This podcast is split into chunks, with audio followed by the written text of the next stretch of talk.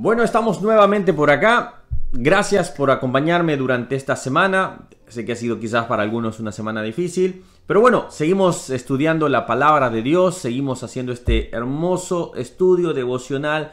No sé cómo tú le quieres llamar, pero realmente lo más importante que estamos aprendiendo. Hoy vamos a ver capítulo 5 de Génesis. Génesis capítulo 5. Así que acompáñame y vamos a aprender juntos de la palabra de Dios. Vamos allí.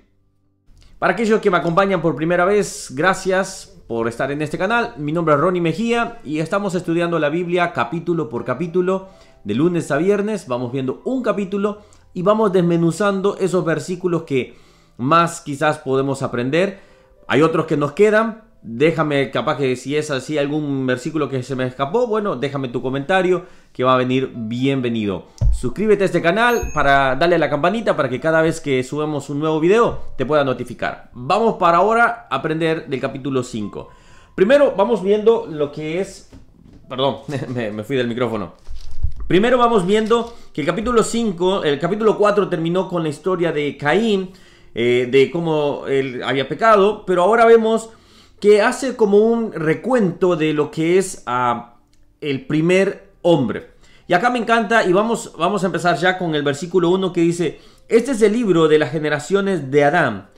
Dice, el día en que creó Dios al hombre a semejanza de Dios, lo hizo. Esto es importante que nosotros podamos ver. Es como, como un enunciado, es como, como un nuevo... Eh, de esos títulos, por ejemplo, que se ponen y que se está diciendo el día que creó Dios al hombre. Esto es importante. Dios, el hombre no se creó solo. Hoy por hoy hay corrientes, hoy por hoy hay pensamientos que dice el hombre se creó solo. El hombre eh, evolucionó, el hombre se dé. Primero, para todos los hijos de Dios, obviamente, ah, vamos a ver esto siguiente. La evolución no entra bíblicamente. No es bíblica. No podemos tratar de darle un enfoque bíblico. Es antibíblico directamente. Porque es como que el hombre se creó solo. Mas cuando el hombre fue creado del polvo, de algo insignificante, lo estudiamos para ser con un gran eh, significado, con un gran propósito. Ahora, dice acá, el día en que creó Dios al hombre, está afirmando nuevamente, se está acuñando quién es el creador, el hombre no es su propio creador, por ende no puede ser su propio Señor, sino que tenemos al Señor de señores, al arquitecto, al creador de las cosas, al que pensó todo para poder darnos ese propósito. Así que, ahora fijémonos bien.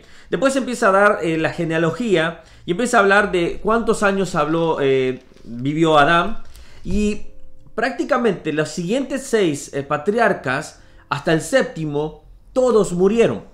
Y acá vamos a aprender lo siguiente. Vemos que en cada uno de ellos no se habla mayor detalle. No se dice esto hizo, por ejemplo, fulano de tal. Eh, los patriarcas fueron Adán, Set, Enos, Cainam, Mahalalel, perdón, si no lo pronuncio bien, Jared. Y por último está Enoch. Y acá es donde vamos a centrarnos un poco más en este estudio.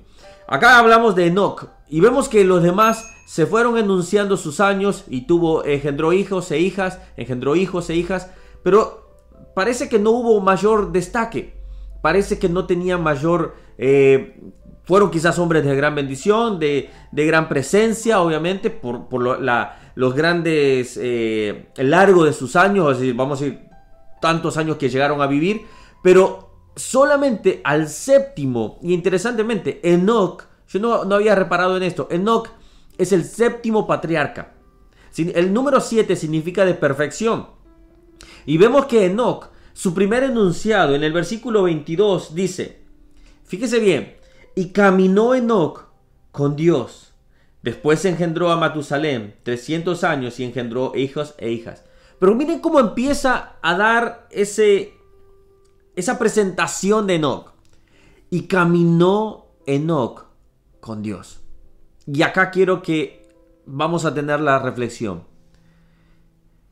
¿Cuántos de nosotros deberíamos de aprender de ser como Enoch? De caminar con todos los días, eh, con Dios todos los días. ¿Cuántos de nosotros deberíamos de aprender? Caminar con Dios significaría que deberíamos de ponernos de acuerdo con él. Hay un versículo que dice, no recuerdo ahorita la cita, después la voy a poner acá, dice, eh, eh, andarán dos si no se pondrán de acuerdo. Tendría, tendría que Enoch estar de acuerdo con Dios y Dios estar de acuerdo con Enoch. Significa que su vida era de santidad. Significa que su vida tenía de, podía agradar a Dios. Tanto fue así que Dios deseó, eh, deseó tener a Enoch con él allá en el cielo. Tanto era la amistad. Pero nosotros tenemos que aprender y decir, Dios, estoy caminando contigo. Mi vida es recta ante tus ojos. Mi vida glorifica tu nombre.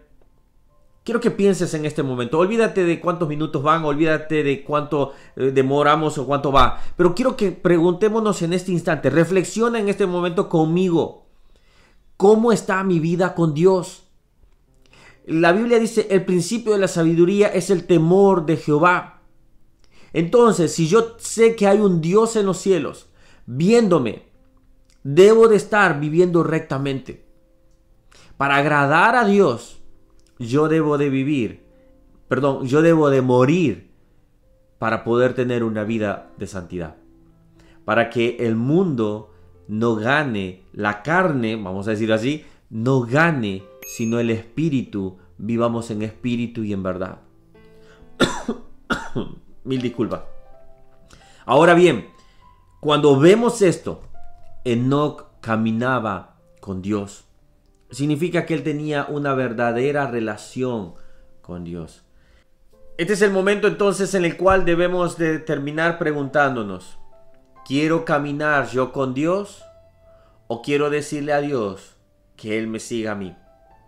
Ese es el momento en que nosotros debemos reconocer que hay un Dios en los cielos y que le debemos nuestro amor, nuestro respeto, pero nuestra santidad también. No te estoy diciendo que tengas miedo para con Dios, sino es el temor a Jehová, que hay un Dios en los cielos y debemos vivir en santidad. ¿Qué pasó con Enoch? Fue traspuesto.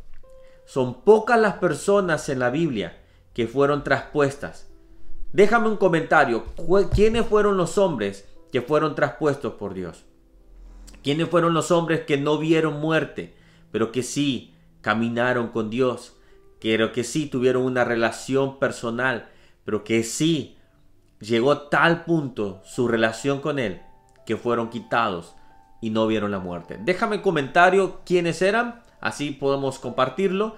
Y compárteme qué más te ha bendecido de este capítulo, porque sé que tú lo lees también, así que bien hecho, bien hecho, bien hecho aquellos que están leyendo conmigo Génesis, bien, bien, sigan adelante, sigamos a Cristo. Y bueno, vamos a ver en el capítulo siguiente la maldad, bueno, lo voy a dejar así. El capítulo 6 vamos a empezar a ver sobre un gran hombre y van a ver qué grandes cosas vamos a aprender. Que Dios les bendiga y para todos aquellos que me están apoyando con sus me gusta, con sus comentarios, muchas gracias. Gracias por el apoyo para este ministerio. Realmente lo estamos haciendo todos los días junto con mi familia. Mis hijos, eh, a veces yo tengo que decirles, ya regreso, tengo que ir a hacer el devocional. Pero gracias por sus apoyos. Que Dios les bendiga, nos vemos el día de mañana y estemos orando por la iglesia perseguida, estemos orando por los ah, hermanos que están enfermos. Y bueno, déjame si hay necesidad de oración, vamos a tomar un momento. Y en algún momento nos vamos a hacer un, live, así que eh, vamos a reunirnos ahí. Que Dios les bendiga, estamos en contacto. Chao, chao.